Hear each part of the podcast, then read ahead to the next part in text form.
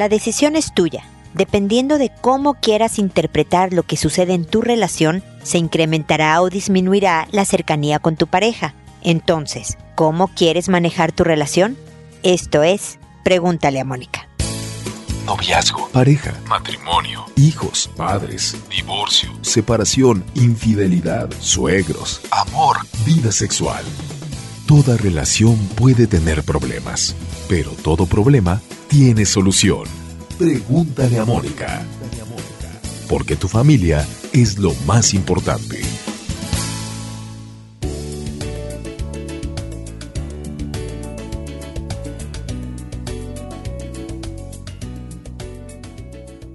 Bienvenidos amigos una vez más a Pregúntale a Mónica. Soy Mónica Bulnes de Lara, como siempre feliz siempre feliz de encontrarme con ustedes en este espacio que ya tiene una década y aunque menos años, pero también eh, ya tiene Facebook, Twitter, YouTube, Instagram, eh, LinkedIn, todas las posibilidades, eh, dos libros sobre educación de hijos, verdaderamente muchas maneras de que estemos en contacto para con ideas, sugerencias, información, ayudarles, ayudarnos entre todos en realidad a hacernos de nuestra vida un camino feliz, que finalmente es para lo que estamos en este planeta. Así que me da mucho gusto que me hayan concedido su preferencia por todos estos años y seguiremos adelante este año que empieza sumando más y más episodios hablando de diferentes temas. Ustedes lo saben sobre educación de hijos, sobre desarrollo o crecimiento personal, sobre relación de pareja, como es el caso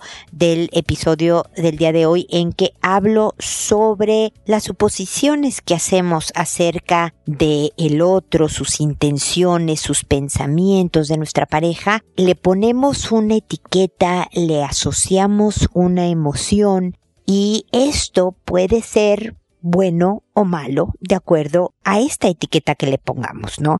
Ahora, hace poco estaba hablando con una persona que me decía, oye, fíjate que estábamos pensando que regalarle al hijo de Navidad y dijimos que, voy a poner por ejemplo, que una pelota. Yo le dije a mi esposo, fíjate que, que nuestro hijo quiere una pelota de fútbol, ¿no? Por decir algo. Y apenas lo estábamos hablando cuando de repente en la tarde él me manda un mensaje diciendo, ya compré la pelota.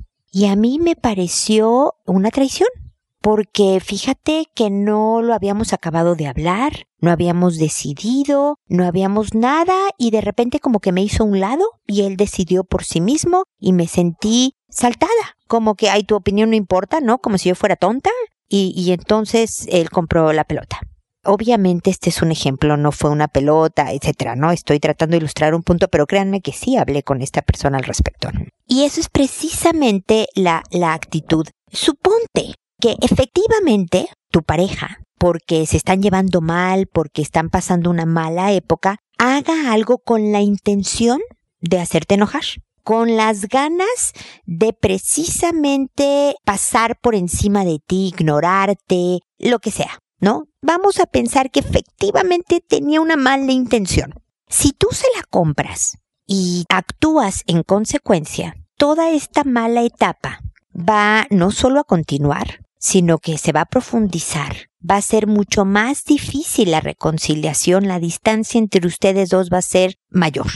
Entonces, incluso cuando haya una mala intención, si tú le contestas, oye, qué buena onda que la compraste la pelota, ya, me quitaste un trabajo de encima y además, no hombre, va a estar vuelto loco porque era justo lo que nuestro hijo quería. Es decir, no le compras la mala intención, sino le das una vuelta y, y asumes presupones que toda esta situación fue en positivo, fue algo bueno al final. Yo creo que los resultados en tu relación van a ser otros, a diferencia de que si tú le dices, claro, como siempre, me saltaste, ni siquiera lo habíamos decidido, ¿por qué me ignoras? Quedamos pendiente de conversarlo, todo esto no va a ayudar y la pelota ya está comprada. Verdaderamente creo que asumir en positivo, en construir, en acercar, va a tener mejores resultados que cualquier estrategia que no apunte para allá. Así que espero que esta reflexión, esta idea eh, les ayude verdaderamente a enfocar los esfuerzos en hacer lo que funciona hacia construirnos una vida feliz, que incluye, por supuesto, el estar mejor con nuestra pareja. Muy bien, como saben, lo siguiente es que me dedique a contestar sus consultas, que respondo por orden de llegada conforme me llegan los correos. Al escribir la consulta en mi página, me llega a mi correo personal y así los voy acomodando en orden de llegada. Eh, a toda la gente le cambio el nombre, y el caso es absolutamente eh, el que me exponen ustedes en su correo. Lo que sí hago a veces cuando es muy extenso lo reduzco a 500 palabras porque eso así le da agilidad al, programa dejando espero eh, el problema principal expuesto pero leo obviamente todo su, eh, su mensaje, toda su correspondencia. Y empiezo en esta ocasión con Carmen, que nos dice, estimada Mónica, me dirijo a usted para solicitar ayuda respecto al uso de Internet en los hijos. Mi hijo tiene ocho años y usa una tablet que le regaló su papá. Desde ese momento le cuesta salir a jugar. Ya no toma en cuenta sus juguetes, se aburre con facilidad. Vivimos solos con mi mamá y no tengo control de él porque trabajo todo el día. Por favor, ¿me puede orientar para poder sacarlo de ahí y que disfrute una infancia sana? Desde ya, muchas gracias. Mira, definitivamente este es un mundo digital ya. Los niños encuentran una enorme variedad de juegos muy entretenidos en este tipo de dispositivos, el celular, el tablet, etcétera, que pueden provocar adicciones, especialmente cuando desde muy pequeños, como es el caso de tu hijo, tienen la costumbre de utilizarlos sin ningún tipo de restricción. La verdad es que pueden ser fácilmente adictivos porque implican muy poco esfuerzo físico, más que de la mano, de algunos dedos de la mano incluso, porque luces, movimiento, colores, verdaderamente unas tramas entretenidas y demás, eh, entonces fácilmente el hijo se engancha y eso, como tú lo has podido explicar, no es una infancia sana. No se trata de alejarlos por completo de este mundo digital en el que ahora viven, pero sí como todas nuestras funciones como papás y mamás, de hacer de esta vida algo más balanceado. Si tu hijo solo comiera zanahorias, también tienes que ayudarle a que coma variedades diferentes de alimentos para un sano desarrollo. Y, mira que las zanahorias se supone que es un alimento sano. Entonces, eh, lo mismo pasa con los dispositivos. Lo que yo te propongo es que llegues a un acuerdo con él. Estás eh, con muy poco control, precisamente porque trabajas en la semana. Entonces vas a llegar a un acuerdo con él. Primero te organizas con tu mamá, ya que tu mamá es quien lo ve durante el día y le dices, mamá, fíjate que quiero proponerle a mi hijo Juan, eh, estoy inventando que se llama Juan, ¿no? Eh, un trato. Resulta que va a tener con este cronómetro de cocina que compré, va a tener, no sé, media hora de tablet y luego va a tener que jugar una hora o 45 minutos o el tiempo que tú dispongas, para volver a tener otra media hora de tablet y se le acabó en el día. Y conforme vaya creciendo podrá ir incrementando las horas. Te estoy hablando de los tiempos más o menos sanos, pero tú puedes disponer que sean dos horas al día, pero depende de la hora que sale del colegio, de que acabe las tareas, porque debe de haber un tiempo de juego libre que no incluya dispositivos. Entonces, por eso pongo media hora eh, descanso y luego otra media hora. ¿Tú qué opinas, mamá? Y entonces tu mamá te puede decir, no, espérame, mejor que sean 15 minutos o mejor dale la hora completa y luego que juegue o ¿por qué? Porque tu mamá lo conoce también mucho porque es tu mamá la que se va a enfrentar a los reclamos y una serie de cosas, ¿no? Al mismo tiempo, hagan entre tu mamá y tú la idea de una gráfica de logros de tal forma que al llegar el fin de semana pensemos, ahorita voy a continuar con mi, con mi idea, ¿ok? Entonces, una vez que tu mamá y tú estén de acuerdo, porque digo, las principales adultos que van a guiar la vida de este jovencito, hablan, hablas tú, pero tu mamá está presente para que sepa que estás tú en, están las dos en el mismo, en el mismo canal. Hablas tú con él y le dices, mira Juan, a partir de mañana este es el trato. Resulta que necesito, y explícale tal cual, ¿eh? Equilibrar tu vida. Yo sé que es súper entretenido el tablet. A mí el jueguito que más me gusta, no sé, opina si tienes algún juego de preferencia y demás, es este y es difícil desengancharte, pero como tu mamá, necesito ayudarte a diseñar una vida más equilibrada, más balanceada con movimiento, con otro tipo de juegos, con cero pantallas también en la vida. Entonces, las reglas del juego son las siguientes. Primero, en las comidas, cada vez que nos sentemos a comer o tú con tu abuela, los tres juntos, ¿verdad? No hay pantallas. Ni mías, ni de la abuela, ni tuyas, no hay pantallas, no hay dispositivos, no se prende la tele, nada, nada más convivimos, conversamos, nos conocemos mejor, ¿ok? Y después esto va a pasar con la tablet. No, mamá, ¿cómo crees? Qué horror. No sé. Entonces, que te me reclames, mi querido Juan, significa que verdaderamente tu creatividad y tu capacidad de juego diferente se está atrofiando. Entonces me estás dando la razón, viejo. Me estás dando la razón al pensar que debo de frenar el uso de este tablet. Entonces demuéstrame que puedes balancear tu vida y verdaderamente conforme vayas creciendo, el uso del tablet también se va a ir incrementando, pero por el pronto vamos a hacerle así. Y entonces vamos a ir cada día, vamos, tú le vas a, decir a la abuela, a ver, ya llegó mi mamá de trabajar, digámosle qué pasó el día de hoy y si cumpliste con los tiempos y horarios y demás, vamos a pegar, no sé, esta estrellita, esta etiqueta de estrella en esta gráfica, en el calendario, etc. Y cuando durante toda la semana hayas cumplido con los tiempos y hayas jugado otras cosas, puedes salir a jugar afuera, puedes armar un rompecabezas, puedes ponerte a dibujar, puedes construir algo, ¿no? Con legos o como se llamen los juegos de armar de ahora, eh, bla, bla, bla, haz lo que te antoje que no hable de tecnología. Y cuando lo hayas logrado, tú y yo vamos a hacer algo entretenido. No vas a comprarle un premio, no le vas a dar dinero, mi querida Carmen, le vas a dar tiempo tuyo de convivencia porque te ve poco, porque es necesario, pues nos vamos a un parque, ¿qué te parece que buscamos, no sé, el zoológico? ¿Qué te parece si preparamos algo rico de comer entre los dos? Hacemos, nos hacemos chefs por un momento y preparamos un platillo que inventemos entre los dos o saquemos de, de YouTube, aprovechando la tecnología. Tiempo contigo de convivencia, Carmen, que va a ayudar a reforzar la relación, que va a ayudar a que no haya un no, déjalo, suéltalo, sino todo un proyecto entretenido que al final, cuando le cueste trabajo, en un mal día en que no colaboró y no se ganó esa estrella, tú le digas, yo sé, en vez de retarlo y decir, ya ves cómo estás mal, yo sé, hijo, es bien difícil, cuesta trabajo. Oye, mamá, no podría no ser media hora, podría ser 45 minutos. le puedes decir que sí, si así lo crees conveniente, o le dices, ni tú ni yo, 40 y, no, así un poquito más, etcétera, de tal manera que manejen mejor los tiempos y él esté más motivado a desconectarse y volver un poco a diferentes tipos de juego que definitivamente tienes razón, hará de su infancia algo más sano. Gracias a ti por contactarnos y seguimos de todas maneras en contacto.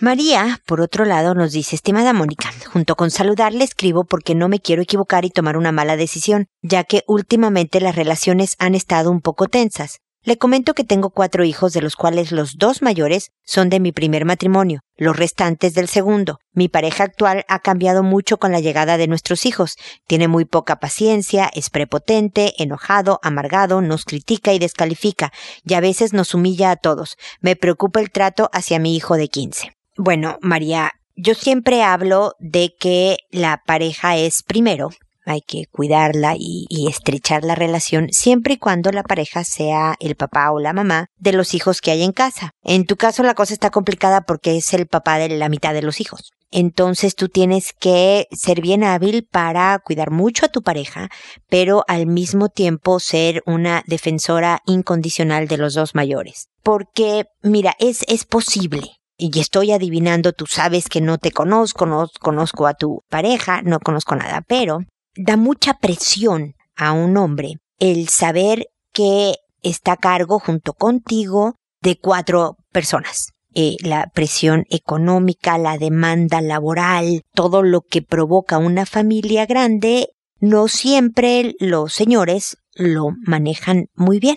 Y luego también, pues se vuelven territoriales, ¿no? Estos son mis hijos, los dos menores, los dos mayores además están difíciles, es la primera vez que estoy lidiando con adolescentes y no son míos, entonces me vuelvo más impaciente, menos tolerante con, con estos niños, ¿no? Porque la verdad sea dicha, María, tú sabes que los adolescentes nos cuestan trabajo. Son difíciles, son, eh, siempre digo que son espesos, ¿no? Porque son difíciles de mover te hacen caras, te contestan, están muy hormonales, están tirados porque están creciendo tan rápido neurológicamente que se sienten muy cansados y están creciendo además físicamente también, claro está. Total que siendo nuestros, siendo hijos de nuestra propia carne, de nuestra propia sangre, perdemos la paciencia y no siempre nos caen muy bien. Imagínate para alguien que no son propiamente suyos. No estoy tratando de excusar a tu marido, no estoy tratando de hacer menos el que no se está portando bien como papá y esposo, pero estoy tratando de explicar su comportamiento como sucede en muchos de los casos familiares, de tal manera también que no solo lo entiendas tú mejor, sino acrecentar tu empatía, porque necesitas ser bien hábil, María. Necesitas lograr que, como dices tú, el ambiente general la tensión familiar que existe se distienda, se afloje, se aliviane. Y para eso necesito todas tus habilidades femeninas de percepción y de manejo.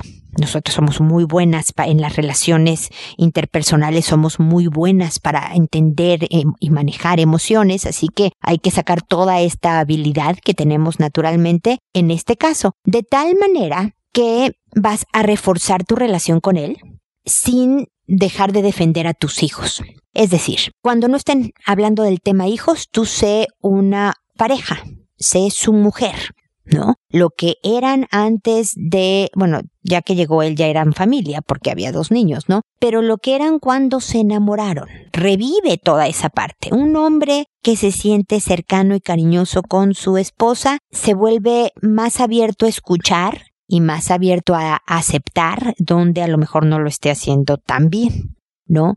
Empieza siempre hablando de lo que sí hace muy bien. Estoy segura de que este es un buen hombre y que está haciendo muy bien unas cosas, ¿no? Y comparte con él lo difícil que a lo mejor es criar adolescentes que también son tus primeros adolescentes, pero que lo necesitas y que su participación activa y paciente y todo eso es bien valiosa para ti y para él. Y para los hijos, obviamente y que cuando sea paciente y esté un poco menos de malas, tú lo premies, vamos a decirlo así con muchas comillas, María. No quiero sonar condescendiente con los hombres. Lo, diría lo mismo si fuera un caso al revés, ¿no? Pero hay que reforzar las cosas positivas. Entonces, si un día se portó paciente o se portó buena onda o fue más cercano o dio un buen consejo a tus hijos, a cualquiera, chicos o grandes, llénalo de besos y abrazos y dile, esta es la persona, este es el marido, este es el hombre que yo sé que tengo, del cual me siento orgullosa, que amo con locura y pasión y que mira nada más qué buen ejemplo le estás dando a nuestros hijos. Besos y abrazos. Él va a saber que por ahí la cosa mejora, ¿no? Ah, tengo que hacer más veces este tipo de cosas. Dale tu apoyo. Oye, yo también me desespero mucho. Entonces, cuando, cuando de repente te molestas porque vienes cansado, porque ¿Te parece que yo te diga algún tipo de señal y yo entre al quite y tú mejor te vayas a, al cuarto a dar la vuelta, a agarrar un poco de aire porque entiendo que de repente se pone difícil la cosa? Es decir, tratar por la buena, por el reforzamiento, por el cariño, de ir dándole un giro a todo esto porque las quejas, los reclamos, los claro porque estos no son tus hijos y ahora sí con los tuyos y cómo es posible que eso incrementa el malestar, incrementa el resentimiento y por lo tanto todas estas malas conductas de prepotencia, impaciencia, amargura, etc. Se atraen más moscas con miel que a manotazos, siempre digo yo, María. Así que espero que estas ideas te ayuden. Tú obviamente haz con ellas lo que tú creas necesario en tu familia. No, mira, no lo voy a hacer tan como lo dijo Mónica, pero lo voy a hacer de esta manera porque esto va a funcionar, pero eh, desde una perspectiva de cariño, desde una perspectiva de, de buena onda, de positivismo, pero también con la firmeza necesaria de detener lo que no sea adecuado. Sabes que cuando me hablas así, no puedo hablar contigo, me voy a salir del cuarto y luego hablamos. No, ¿cómo te vas? Así yo no puedo hablar me dan ganas de defenderme, me bloqueo y ni siquiera te estoy eh, escuchando, así que no te conviene que yo me quede en esta conversación cuando me estás gritando, así que cuando estés un poco más tranquilo, lo conversamos. Y te vas, María, tú le vas enseñando cómo tratarte, pero tú en buena onda, tú en tranquilidad, para tratar, como te digo, de bajar esta tensión familiar que existe actualmente. Por supuesto, seguimos en contacto. Luego está desesperada que me dice, Hola Moni, recién terminé con una pareja y ahora me encuentro sola después de 15 años de estar en pareja. Primero estuve casada por 5 y después me embarqué en una nueva relación, recién me había divorciado. La verdad lo estoy pasando mal, pues siempre he necesitado tener interés por alguien, es decir, siempre me he sentido motivada en hacer las cosas de la mejor manera en función de gustarle a esa persona especial y ahora me siento desanimada. ¿Qué me recomiendas? Saludos pues quiero que escojas a una nueva persona desesperada. Y te va a sonar súper cursi lo que voy a decir, pero quiero que tu nueva persona de interés seas tú. Y yo sé que suena sumamente cliché el asunto, pero saltar de una relación a otra te impide darte el tiempo de aprender qué pasó bien, porque al principio estás medio en shock, medio en duelo, ¿no? De luto porque terminó una relación y todo y de repente este corazón lastimado, pum, encuentra otra persona de la cual aferrarse y entonces ya lo demás medio se borra, ya no hay reflexión, ya, ya tengo a este otro, ¿no? Con quien encariñarme. Y la verdad es que uno escoge mejor cuando se ha dado este espacio. Cuando tu vida está tan perfecta, sola, puedes escoger con calma, sin desesperación, y así tú firmaste tu correo como desesperada, ¿no? Sin desesperación a otra, a otra persona que verdaderamente también esté en su mejor momento, en su mejor yo. Así que el saber que puedo sola, que me la paso bien, porque sabes que promoví mis amistades, que hacía mucho tiempo que no tenía tan profundas y entonces ahora tenemos ciertas tradiciones de una vez al mes irnos a, no sé, a un museo, a caminar por un parque diferente cada vez, a tomarnos un cafecito para convivir y estrechar lazos. Pero además empecé un pasatiempo y estoy aprendiendo algo nuevo. Pero además estoy reorganizando mis finanzas, mi presupuesto personal. Pero no, me estoy cuidando un poco más mi salud. Estoy tratando de ser una persona entretenida para mí y hacer de mi vida algo súper rico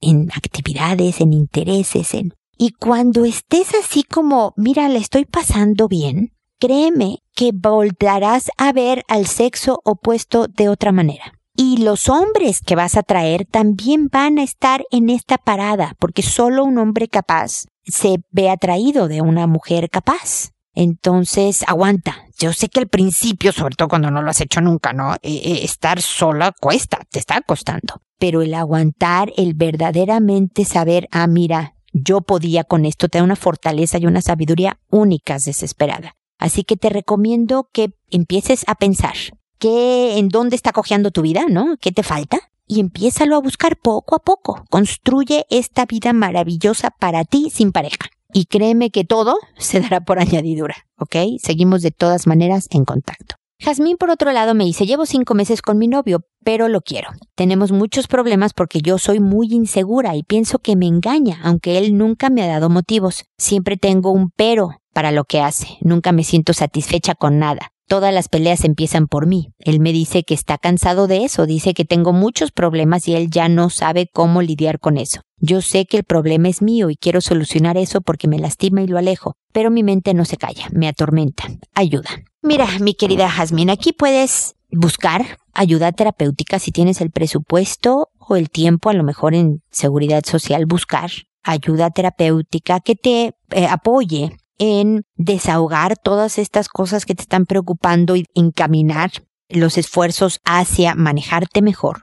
O puedes empezar tú sola con unas ideas que te voy a dar a continuación o puedes hacer un combo. Empezar a ayudarte tú sola, pero también eh, la ayuda terapéutica. Esta segunda, esta última opción de lo que te voy a sugerir con la ayuda terapéutica va a ser todo más rápido. Te va a ayudar en el proceso de mejorar en este tema de la inseguridad más rápidamente. ¿Ok? ¿Cuáles son las ideas que te propongo? Que detengas tu mente. Como dices tú, mi mente no se calla. Tú no tienes ningún poder, mi querida Jazmín, para controlar los pensamientos que vienen a tu cabeza, ¿no? Si de repente en tu cabeza viene un pensamiento que dice, me voy a tropezar, chin, llegó, llegó, cuando menos pensaste, llegó este pensamiento. Juan me engaña, no sé si se llame Juan tu novio, pero vamos a decir, Juan me engaña, llegó este pensamiento. Lo que sí está en tu absoluto control, mi querida Jazmín, es cuánto tiempo este pensamiento está en tu cabeza y cómo lo alimentas. Porque si llega el pensamiento, Juan me engaña, ay, siempre me pasa, me, me, siento que me está engañando, porque claro, el otro día se tardó en contestarme tres llamadas y el otro día que le mandé un mensaje de texto, la verdad es que no me lo respondió, sino eh, con un tono muy serio de, de, de texto, ¿no? Y, y, y, la verdad es que yo he estado engordando un poquitín y entonces no estoy... Me explico, entonces empiezas alimentar y hacer más poderoso este pensamiento que te llena de inseguridad y entonces empiezan los problemas, y empiezan las quejas y empiezas los controles que van a provocar todo lo que me describes, ¿no? La que empiezan los problemas, las quejas, que verdaderamente pierdas a Juan. No porque te engañó, que puedes provocar que también te engañe porque digas, no, ya con esta mujer no puedo, pero mira qué tranquilita es María, ¿no? Que no es tan celosa y me voy con María. Pero puede que sin otra mujer en el camino, Jazmín, Juan diga, ya no puedo más como ya te está diciendo. Entonces, ¿cómo detienes tus pensamientos? Llega a tu cabeza el Juan me engaña y entonces tú empiezas a cantar una canción. ¿Cuál es tu favorita, Jazmín? Escoge una canción, apréndetela entera. No me importa que cantes horrible. Entonces eh, tú te llega el pensamiento, Juan me engaña y tú empiezas, pimpones un muñeco muy guapo de cartón. ¿Me explicó? Tu cabeza va a tener que concentrarse en las palabras de la nueva canción. Al principio te va a costar mucho trabajo, Jazmín. Es como hacer ejercicio. Si sales a correr el primer día, vas a estar escupiendo pulmón en la primer cuadra. Y al día siguiente te van a doler todos los músculos del cuerpo hasta los que no sabías que tenías pero poco a poco vas a hacer una condición, ¿no? Vas a aguantar correr más distancia o la distancia que corres la haces en menos tiempo, te vas a ahogar mucho menos, te van a doler menos los músculos, ¿ok? Lo mismo pasa con tu mente, poco a poco va a aprender que esos pensamientos invasivos no son alimentados, se van a ir debilitando. Entonces se van a hacer cada vez más lejanos, y se van a ir espaciando de tal manera que cuando lleguen ya van a ser tan débiles que tú fácilmente puedas manejarlos. Otra cosa es tu conducta, tu boca, tus palabras y tus acciones, ¿no? Tú puedes decir, Juan me está engañando, Juan, ¿verdad? Me está engañando con 14 mujeres, ¿qué voy a hacer? ¡Qué horror! Están en tu cabeza, pero tú vas a voltear con Juan y la vas a abrazar y le vas a dar un beso y le vas a decir, ¿cómo estuvo tu día? Qué padre, fíjate que el mío estuvo así y así y asado y viste qué nublado estuvo hoy. Sí, hoy está siendo frillito. Me explico, tu conducta y tus palabras no van a reflejar para nada la tormenta que hay en tu cabeza. Con tus conductas vas a hacer lo mismo. La conducta hace que el sentimiento la siga. El ejemplo que yo siempre doy, fíjate, para que veas qué tan poderoso es nuestra conducta, que si tú te sientes medio tristona, Jazmín, y sonríes, estoy sonriendo ahorita que te estoy diciendo eso, mi cerebro va a mm, sacar va a, quiero encontrar la palabra y se me fue, hormonas del bienestar, dopamina, endorfina, va a secretar, esa era la palabra que yo quería encontrar. Mi cerebro va a secretar, va a sacar estas hormonas que me van a hacer sentir bien. Es decir, mi conducta modificó mi biología de tal manera que yo me siento un poquito mejor. Así que tu conducta puede ir poco a poco también tratando de tranquilizar toda esta neurología que está pensando cosas como amenazantes. Tú estás en poder, Jazmín, eres absolutamente poderosa, estás construida para poder controlar tu cuerpo, tu biología, tus pensamientos, tus acciones. Nada más que no has ejercido este poder, has cedido tu poder a tus conductas y ellas están en control y por eso te dan todas estas angustias. Toma el control poco a poco pídele ayuda, dile, mira, estoy tratando de hacer esto. Cuando empieces a ver que, no, me empiezo, hice una frase medio loca, recuérdame, ¿qué pasó? ¿No? Regresa al camino, la conducta, el pensamiento, ¿no? Y, y si todo se compensa con abrazos y besos, va a ser mucho más fácil, me explico, y, buenísimo para los dos. Así que, Jazmín, manos a la obra, espero seguir en contacto para que me cuentes cómo te está yendo con esta tarea que te acabo de dejar, ¿ok?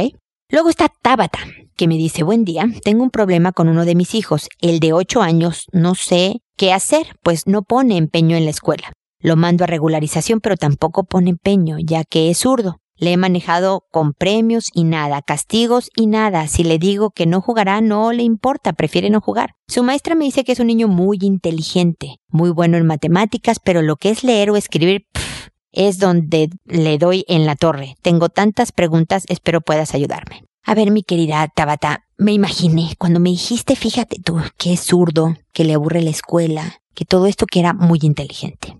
La verdad es que cuando eres muy inteligente, la escuela se vuelve aburrida. No es un reto. Sí, eso ya lo entendí a los dos minutos y ahora que tengo que quedarme quieto, tengo que echarle ganas porque si no me cuesta trabajo, quiero algo que me inspire, ¿no? Algo que me mueva hay que hablar, porque el joven de todas maneras tiene que cursar la escuela, ¿no? No puede ser que ya sea hijito, como eres tan inteligente, no importa, no hagas tus tareas, sigue reprobando, porque al fin y al cabo Einstein, este genio eh, eh, matemático, reprobaba materias en la escuela. No, no se trata de eso. Se trata de que tiene que seguir esforzándose y el esfuerzo es una de las mejores enseñanzas de vida independientemente de cuál sea tu coeficiente intelectual pero un poco de empatía ayuda mucho a los niños. Entonces te sientas con él y dices, mira, ¿sabes cuál es eh, la buena noticia? Es que eres muy inteligente y que con poco esfuerzo puedes sacar calificaciones aceptables, ¿ok? La mala noticia es que apenas vas en qué? Primero, segundo de primaria y te faltan muchos años de escuela. ¿Qué tienes que hacer? Porque si no, no vas a poder encontrar un trabajo que te alimente y te saque adelante y que puedas comprar las cosas que tú quieres comprar cuando seas grande, porque yo ya voy a ser viejita y ya no voy a poder trabajar para darte estas cosas, ni comer ni nada. Tú llegará un momento en que quieras tener tu propia casa.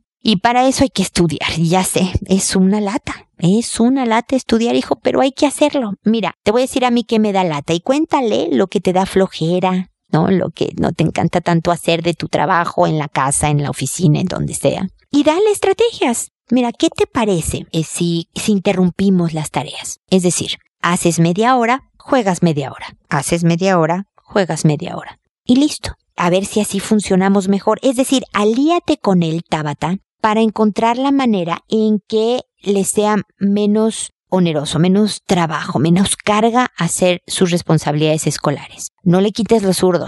Si su cerebro está cableado de una manera que escribe con la izquierda, síguelo haciendo. Eh, generalmente los zurdos son muy creativos, además de muy inteligentes. Entonces, a lo mejor tiene eh, todo un campo de acción en, y siendo bueno para las matemáticas es posible que la música o el arte sean su fuerte. Entonces, ¿por qué no buscan una clase? Pregúntale qué le gusta investiguen, traten primero, a lo mejor dice, ah, pintura, mamá, y se mete pintura y a los tres meses te dicen, no, fíjate que no fue pintura. Ah, perfecto. Escultura en plastilina y, lo llevas. No, resultó que fue baile, resultó que fue música clásica o, o hip hop, no sé. ¿no? Pero que le busques algo que lo entusiasme, lo inspire, que le puedas organizar, no sé, pequeñas exposiciones con la familia, que en el mismo colegio lo sepan y le promuevan este arte. Te voy a contar que mi hijo menor siempre fue como muy artístico. Ahora está estudiando arquitectura. Y entonces acababa pronto la lección en clase y luego le daba por dibujar.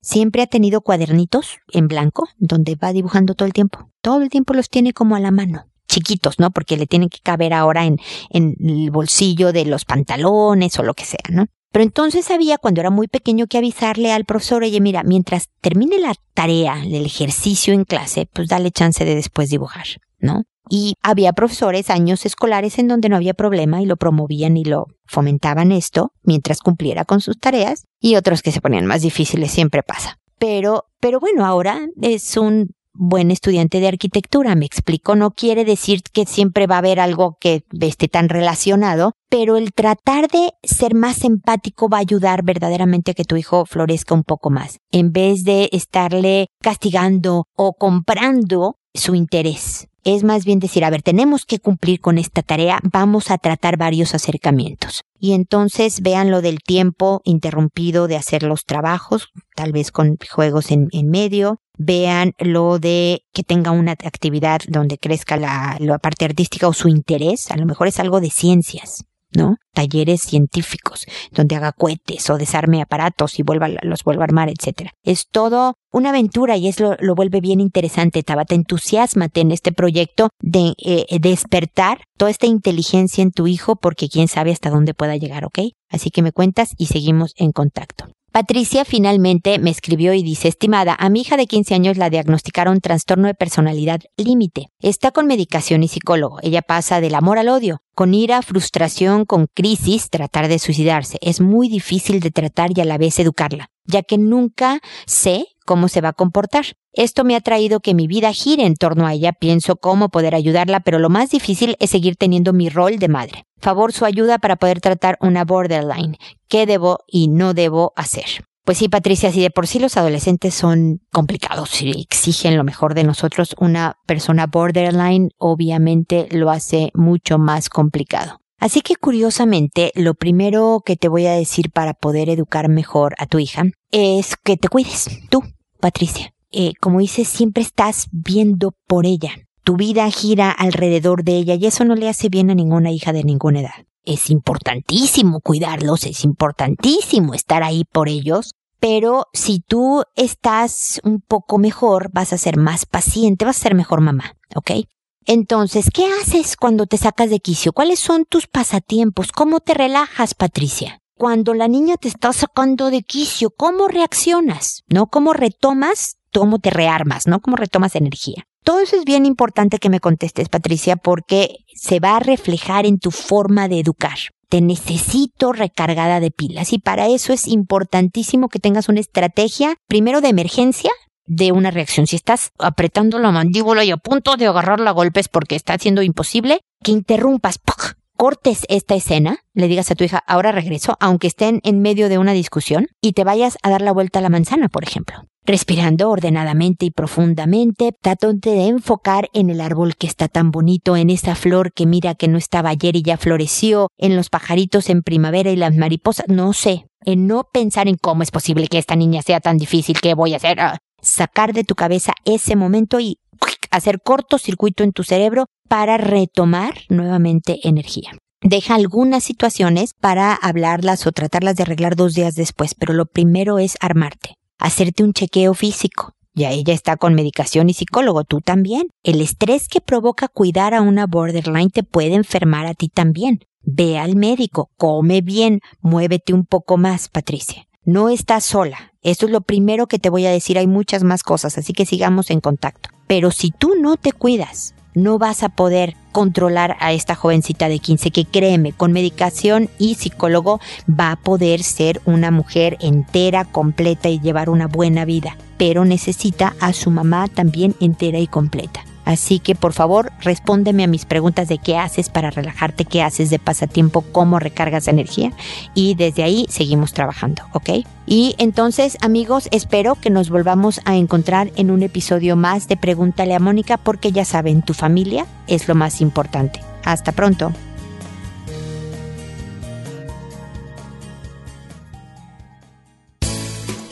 ¿Problemas en tus relaciones? No te preocupes, manda tu caso, juntos encontraremos la solución. www.preguntaleamónica.com Recuerda que tu familia es lo más importante.